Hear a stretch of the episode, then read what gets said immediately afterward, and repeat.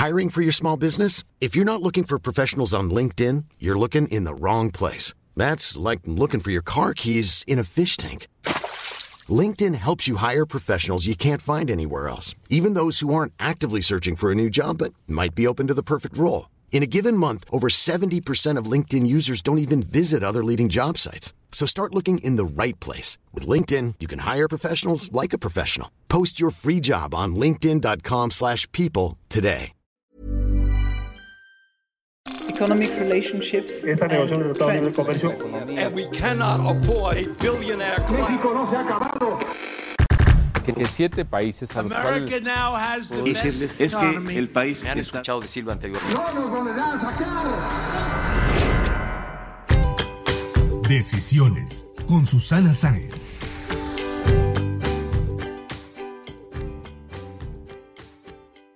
Hola, yo soy Susana Sáenz y en este episodio de Decisiones platiqué con Gaby Pavón, CEO de Destroyer, una marca de diseño de entretenimiento mexicana que ha traspasado fronteras llegando a nueve países con crecimientos exponenciales año con año. Hablamos de la creación de la marca, la artista detrás de la innovación, los retos a los que se han enfrentado ante la pandemia, la piratería y la evolución constante de la empresa.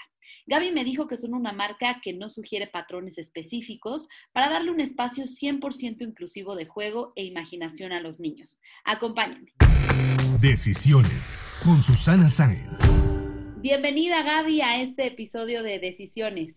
Hola, muchas gracias. Pues bueno, sabemos que eres la CEO de Destroyer y me gustaría empezar por el surgimiento de la marca que nace en 2004, una empresa de diseño de juguetes, papelería, decoración, textiles, diversos productos que yo considero son disruptivos y como ustedes dicen, pues una marca 102% mexicana. Cuéntanos cómo nace este concepto tan original del que no habíamos visto algo igual en México. Eh, mira, efectivamente la marca nace en 2004. Eh, la marca como tal, eh, más bien la empresa nace en 2004, se funda en 2004. La fundadora es Amparo Serrano Espinosa. Ella es una diseñadora gráfica eh, sumamente creativa.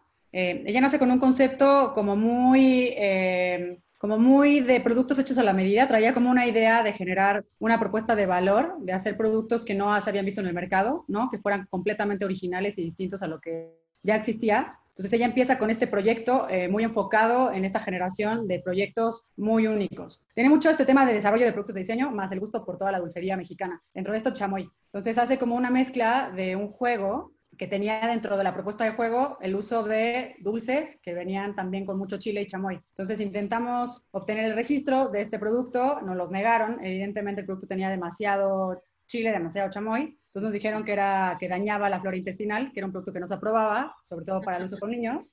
Entonces nos dicen que no, que como que el producto destruía la flora intestinal, eh, a ella le gustó mucho el nombre, dijo mis productos son Destroyer y se quedó la marca Destroyer.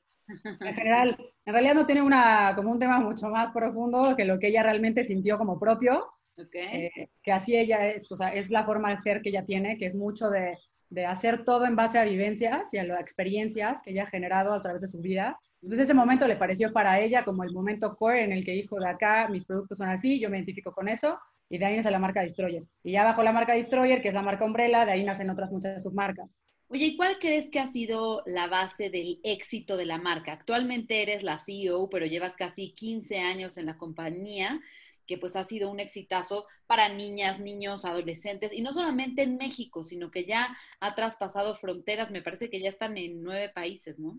Mira, yo la marca la he visto hacer cosas increíbles. La verdad es que, se- o sea, desde el momento que yo entré hasta la fecha, yo no he dejado de ver que la marca eh, genere propuestas completamente disruptivas dentro del mercado. O sea, ¿qué es el valor que tiene? Una, para mí la más importante, es generar una conexión emocional muy profunda con nuestros consumidores y con nuestros fans, ¿no? O sea, para nosotros sí lo principal es este contenido de valor que hace que generemos una conexión inmediata, sentimental, profunda, que hace que seamos una marca que, o sea, que se recuerde, ¿no? Que genere un momento recordatorio. Entonces, eso para mí es lo principal. La segunda, somos una marca mucho más enfocada en el entretenimiento.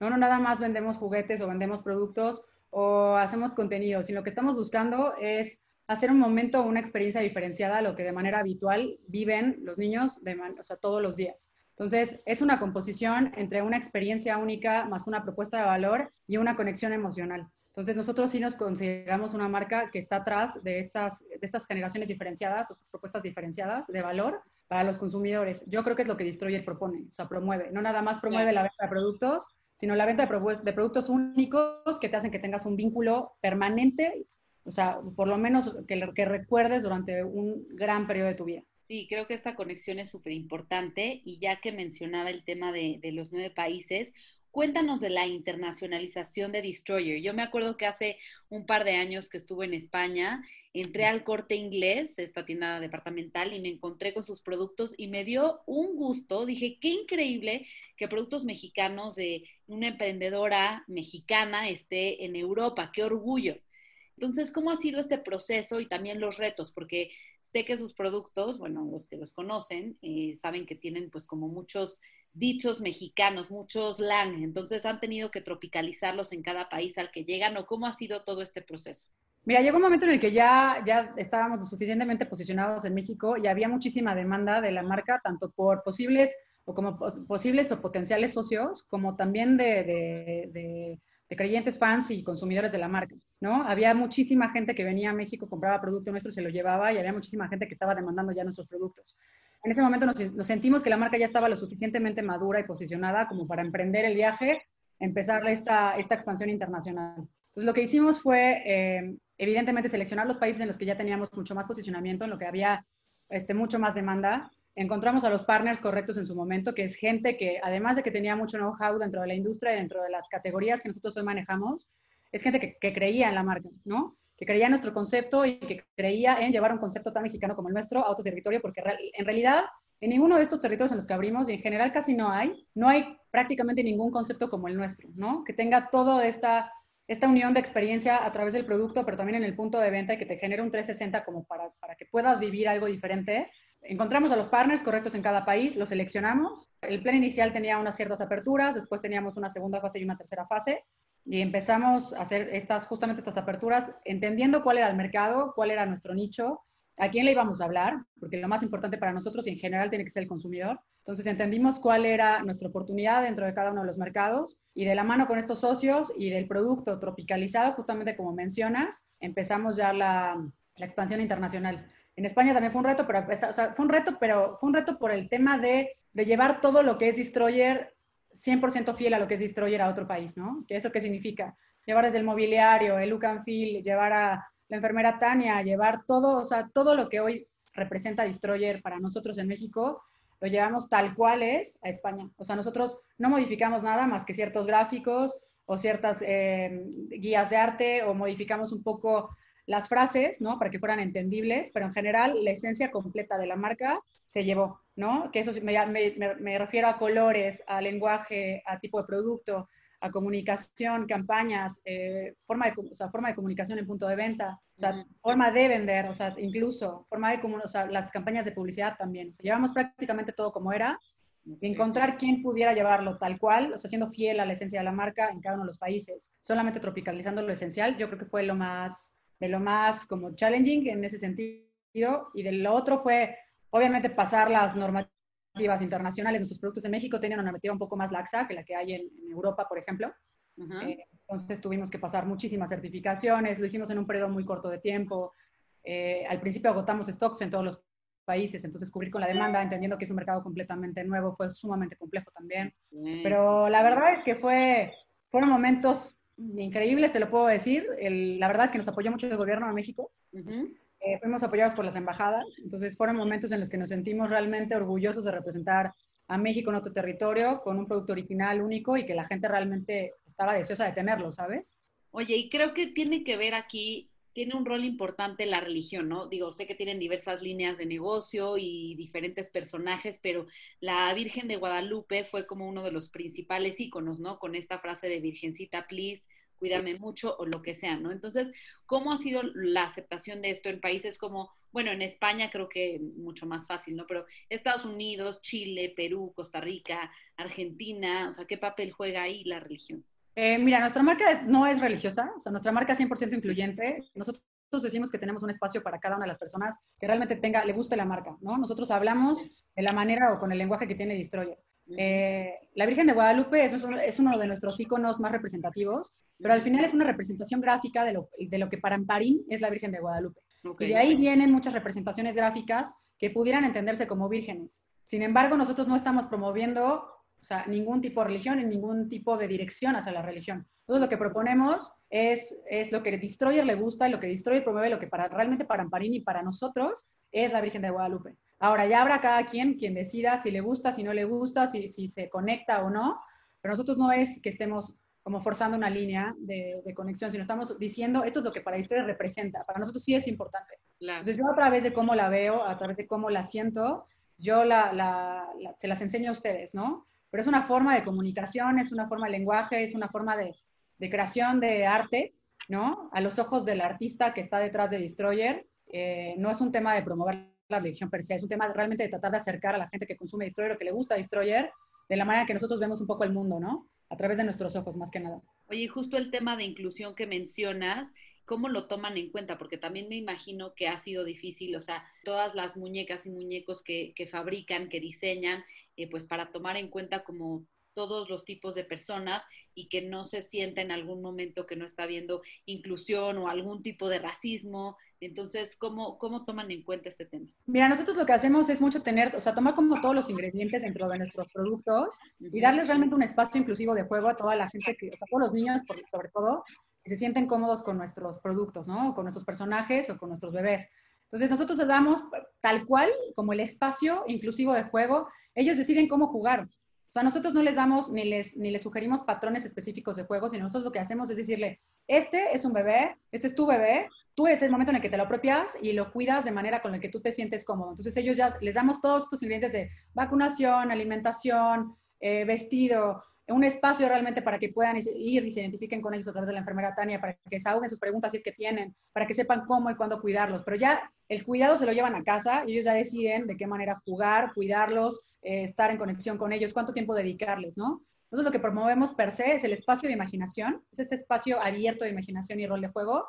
Y sobre todo, justo como te lo acaba de mencionar, es, estos, es cómo desarrollar justamente estos roles de juego alrededor de nuestras marcas y de nuestros personajes. O sea, lo que nosotros no queremos hacer es limitar. Si quiere jugar un niño una niña, o quiere jugar quien quiera con nuestros productos, o se siente identificado con cualquiera de las marcas, es completamente abierto.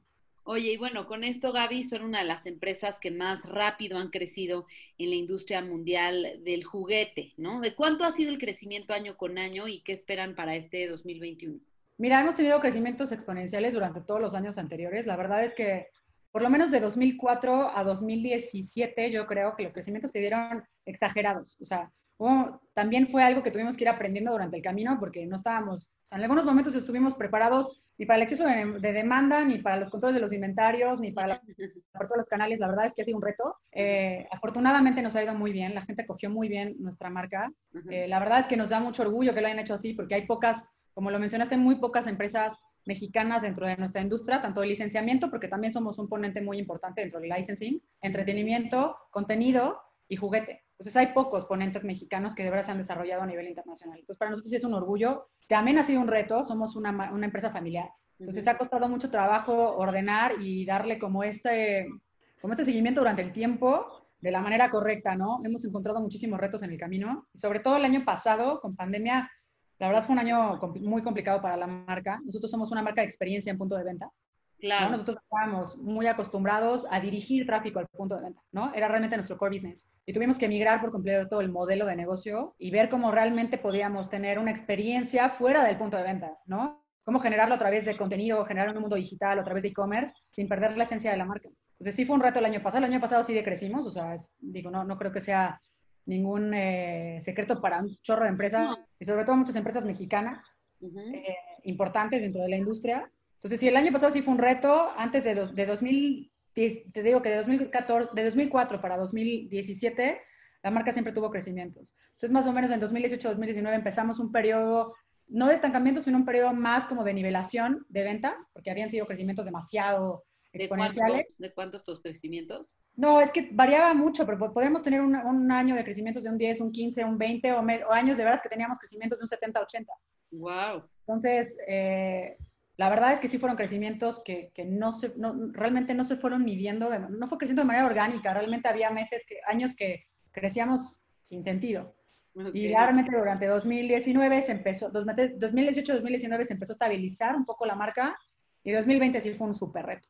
Este año también está siendo un reto, pero ya estamos un poco más preparados para el reto, ¿no? Oye, cuéntanos cómo fue este proceso de digitalización, eh, de la migración al e-commerce, con cómo darle las experiencias que tenía la gente en los puntos de venta ahora con la pandemia que ya eh, pues las tiendas tenían que estar cerradas o con ciertas restricciones. ¿Cómo fue todo este I'm Sandra, and I'm just the professional your small business was looking for. But you didn't hire me because you didn't use LinkedIn jobs. LinkedIn has professionals you can't find anywhere else, including those who aren't actively looking for a new job but might be open to the perfect role, like me. In a given month, over 70% of LinkedIn users don't visit other leading job sites. So if you're not looking on LinkedIn, you'll miss out on great candidates like Sandra. Start hiring professionals like a professional. Post your free job on linkedin.com/people today. proceso? Mira, la verdad es que tuvimos que ser súper reactivos. O sea, como te mencionaba, no estábamos, no era el core business de la empresa, ni estábamos como listos para ir hacia allá, porque siempre, son- eh, o sea, siempre tuvimos en mente el tema del contacto. Nosotros somos una marca que además que la experiencia punto de venta, somos mucho de, este, de tener contacto físico con nuestros consumidores y entenderlos directamente, no presencialmente. Entonces, el año pasado tuvimos que, que abrir eh, el modelo de e-commerce por completo, se, se hizo prácticamente una, una unidad de negocio. Ujú. Eh, tuvimos que replantear cómo llevar esas experiencias realmente al e-commerce, ¿no? Cómo generar experiencias 360, cómo digitalizar a nuestros personajes, cómo, cómo seguir generando la experiencia, cómo llevar esta experiencia que teníamos en punto de venta directamente hasta casa, ¿no? Y ver cómo hacíamos todo este, como todo este ecosistema alrededor de la experiencia, pero en otros, en otros, en un hábitat completamente distinto. ¿no? Entonces desarrollamos muchos de los e-commerce, hoy tenemos prácticamente un, o sea, varias branded stores en los marketplaces más importantes. Eh, nuestro e-commerce también se desarrolló mucho más, o sea, nuestro e-commerce se creció potencialmente, entonces tuvimos que meterle muchísimo back office, front office, o sea, tuvimos que meterle muchísimo desarrollo a todo, el, a todo nuestro e-commerce porque sí tenía cierta gestión y tenía un alcance específico, pero tuvimos que meterle muchísima herramienta, o sea, para que realmente fuera un e-commerce completamente funcional y que pudiéramos realmente cubrir la demanda y las expectativas de los clientes. Entonces, le tuvimos que meter muchísimo foco. De hecho, todo el, el- el foco que tuvimos que eliminar de punto de venta se lo metimos completamente e-commerce y a cómo generar estas experiencias que son tardadas, ¿no? O sea, digitalizar cualquier cosa realmente a un nivel muy profundo toma tiempo y toma, o sea, y hay que meterle eh, un presupuesto fuerte, ¿no? O sea, son, o sea, toma tiempo y recursos. Oye, y después de todas estas lecciones aprendidas, este proceso de digitalización, que aunque fue un gran reto, me imagino que, que pues ahora sienten una empresa mucho más consolidada. ¿Cómo van los planes de expansión? ¿Qué tienen en mente? ¿Cuál ha sido la línea de negocio más exitosa? Leía que en 2014 crearon una alianza con Cartoon Network para transmitir cortos en, en los que los actores principales eh, pues son los personajes de Destroyer y pues han diversificado bastante. Eh, mira, los planes de este año está, es, es más bien consolidarnos sobre lo que, o sea, tuvimos un bache fuerte el año pasado, ¿no? Entonces, más que estar viendo qué más, es un tema de consolidar lo que ya estaba hecho, ¿no? Eso es tomar justamente todos estos aprendizajes, apropiarnos de todos estos aprendizajes, eh, absorberlos y entenderlos para que lo que sí esté bien hecho sobre una base mucho más sólida de lo que teníamos antes, ¿no? Es sobre todo entender que, que las cosas pueden cambiar en cualquier segundo, ¿no? Y que no necesariamente estás preparado para hacerlo. Entonces, antes tenías una unidad de negocio muy importante, pero ahora tienes que entender que no nada más puedes tener una unidad de negocio importante, sino muchas unidades de negocio importantes. ¿no? Tienes que entender que también tienes que tener un equipo mucho más preparado. Tienes que entender que tienes que tener equipos que estén eh, listos para reaccionar y para actuar de una manera que no, que no te imaginabas antes. Entonces, hoy más bien el reto dentro de Destroyer para 2021 es otra vez la, consolida, o sea, la consolidación dentro de lo que hacemos, tomar todos estos aprendizajes, apropiarlos y generar todas estas estrategias que van a ir en, en, en, en miras a 2022 mucho de lo que te dije que tuvimos que hacer en 2020 toma tiempo para desarrollarse. Entonces, los planes que se iniciaron en 2020 probablemente se ven ejecutados a principios o mediados de 2022. Ya hay planes incluso como lo que mencionabas de contenido, que un contenido bien hecho, bien ejecutado, eh, toma por lo menos unos dos años, dos años y medio entre, entre desarrollo y producción. Creo que son una marca que, que, pues ha demostrado que los juguetes siguen vigentes en el mundo de los niños, no son solamente los videojuegos, las computadoras, los celulares, y pero por eso mismo pues están en constante innovación, reinvención, creación de diversos productos dentro de estas líneas de negocio. Hablando de Amparín, la fundadora y siendo la directora creativa, cuéntanos cómo es el proceso de trabajo para seguir desarrollando más productos, las frases, las ideas, la conexión que tiene contigo, cómo es esta relación. Amparín es una, o sea, es un ser creativo por naturaleza, ¿entiendes? Ella se inspira de lo, que sea. O sea, tú puedes estar hablando con Amparini y ella se está inspirando de lo que está viendo en ese segundo, de lo que está comiendo, de lo que está viendo, de con quién está hablando, de la persona que está enfrente. Entonces ella es una, te lo juro, es una máquina de, innovación. O sea, Amparini nunca, nunca deja de pensar. Eh, entonces, en ese sentido, la verdad es que tenemos un asset súper importante dentro de la empresa porque tienes a la cabeza creativa que nunca deja de, estar, de pensar. O sea, por un lado, es un atributo súper importante para la empresa. Entonces, el proceso creativo dentro de la empresa nunca, nunca, nunca, nunca para. Ella es una generadora de ideas y de propuestas imparable y después pasa todas estas ideas al equipo. Tenemos un equipo creativo que está compuesto de muchas áreas, ¿no? Hay un área de diseño, hay un área de contenido, eh, hay un área de desarrollo de producto, o sea, hay muchas áreas eh, que tocan todo lo que ella ve, ¿no? Todo lo que ella siente y todo lo que ella quiere para su compañía. Y tiene muy clara además la dirección de lo que ella quiere dentro de la parte estética, gráfica, visual de, lo que la marca, o sea, del, del look and feel de Destroyer, lo tiene muy claro. Entonces, ella baja toda la inspiración que trae, también viaja muchísimo, o sea, ella sí es de las personas que se inspira a través de los viajes, también el tema de la pandemia la afectó mucho en ese sentido, eh, pero se inspira de todo, está muy metida en redes sociales, está muy metida en las plataformas de contenido, está muy metida en, en, todos los, como en todas estas plataformas donde realmente los niños sobre todo se mueven. Eh, entonces se inspira de todo esto, lo pasa a su equipo y ahí empieza el proceso de formación, ¿no? De ahí ya se deriva si tenemos que hacer un proyecto de licensing o un proyecto de desarrollo de contenido o si vamos a desarrollar una nueva línea de juguetes o una nueva edición especial de algún producto. Entonces el equipo toma todo esto y ya vemos de qué manera se integra en, lo, en todas estas eh, proyectos que tiene la compañía a nivel general. ¿no? Incluso también para todos los territorios. Y conmigo la relación es que es muy buena. Yo llevo trabajando con ella muchos, muchos, muchos años. Pareciera complejo porque al final yo soy abogada de formación y ella es creativo. Entonces, en algún momento en el que yo quería alinear la empresa a nivel legal y quería como, como un poco ordenar la casa, y ella siendo creativo, siendo quien es, en algún momento conectamos súper bien y nos hemos entendido muy, muy bien durante todos estos años. La verdad es que han sido, siempre va a haber, obviamente, entre alguien muy, como entre alguien que está, que siempre está buscando como tener un centro y alguien que realmente siempre vive en otro lugar, siempre va a haber un tema de choque, pero la verdad creo que ese choque nos nutre mucho porque siempre hay dos puntos de vista. Oye, y siendo abogada, especialista en propiedad intelectual, sé que fuiste en un principio gerente legal de la empresa iniciaste el programa de licenciamiento que ya nos platicabas. ¿Cómo ha sido la lucha con el tema, por ejemplo, de la piratería, que pues, desafortunadamente en México es un común denominador?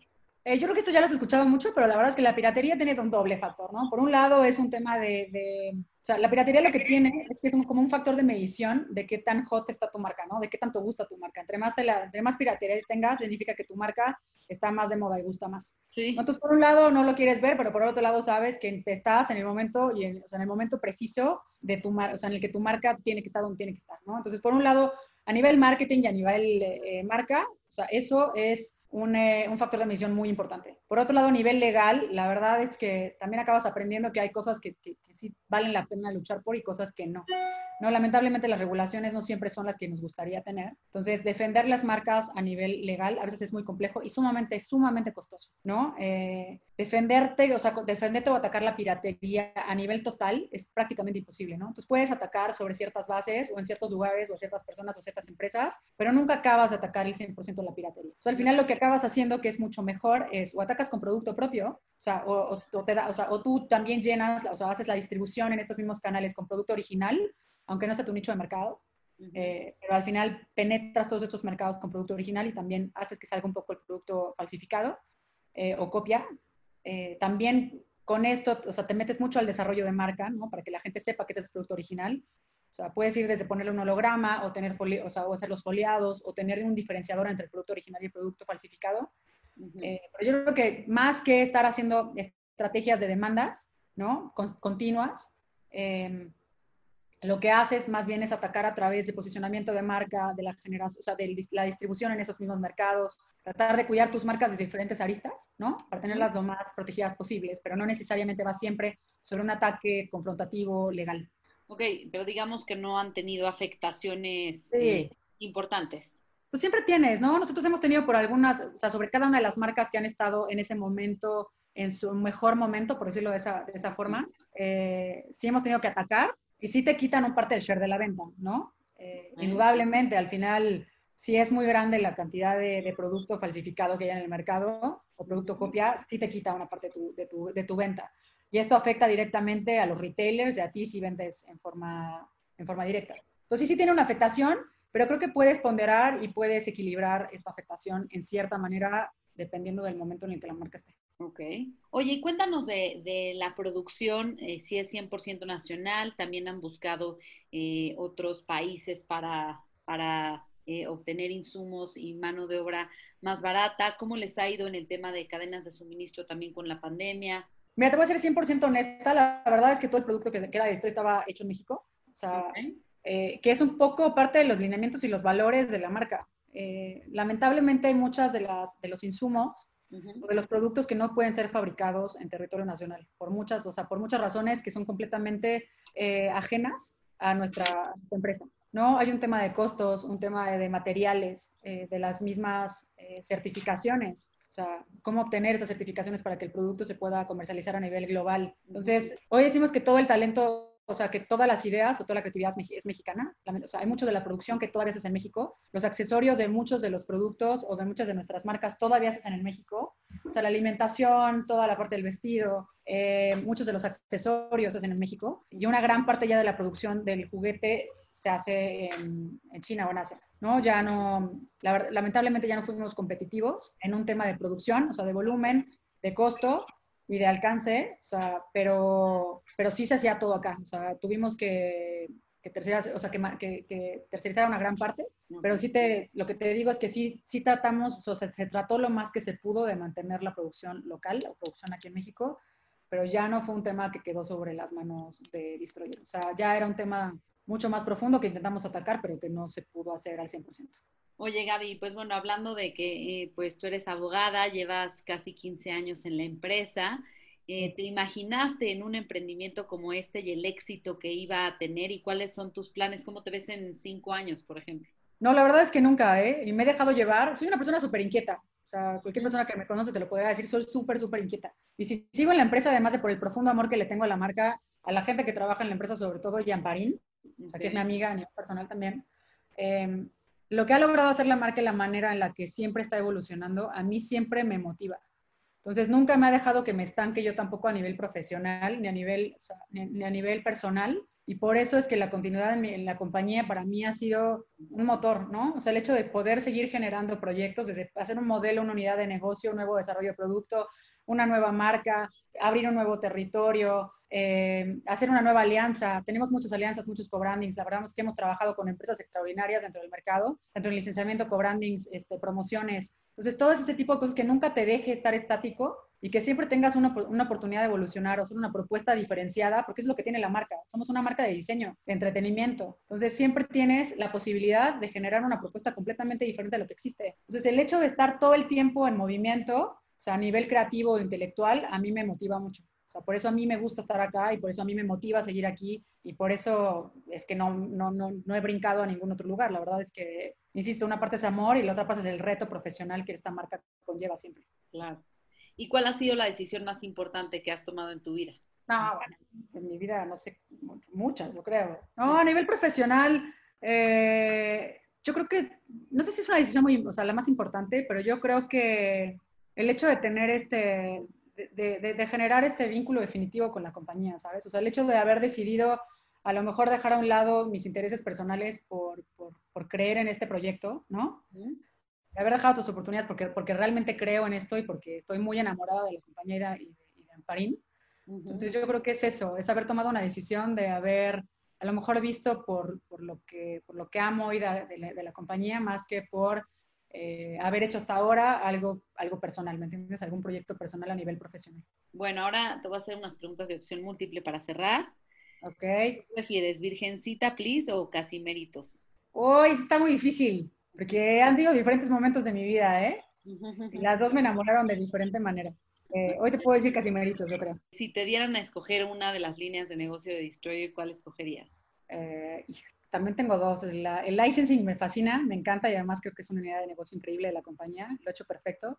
Y por otro lado, a ver, yo fui, yo empecé con el proyecto de expansión internacional y, y soy muy fan, la verdad. Entonces, la, la internacionalización de la empresa también me, me, me mata. Yo creo que esas dos, licensing y la expansión internacional. ¿Estudiar en la Ibero o de Power MBA? que son momentos en la vida, la verdad. Yo creo que conecté mejor con The Power NBA, ¿eh? No me vayan a matar en la Ibero. ¿Ser CEO o estar en el área legal de Destroy? No, definitivamente CEO. No, no tengo nada en contra de lo legal, pero también fue un momento de mi vida que ya. ¿Viajar a la playa o a la nieve? Playa, definitivo. Pues muchísimas gracias Gaby por compartir con nosotros todas estas experiencias, esta evolución y crecimiento exponencial que ha tenido Destroyer a lo largo de, tantos años en México. Mucho éxito y, felicidades por poner el nombre de México en alto a nivel internacional. Muchísimas gracias, te lo agradezco mucho. Muy contenta de haber estado con usted, contigo sobre todo. Si te gustó este podcast, recuerda suscribirte en Spotify, Apple Podcast o en mi canal de YouTube. Califícalo y comparte. También me puedes mandar tus comentarios o propuestas de a quién te gustaría que entrevistara en mis redes sociales. En Instagram y en Twitter me encuentras como arroba suscience y en Facebook diagonal suscience3. Nos escuchamos el próximo miércoles.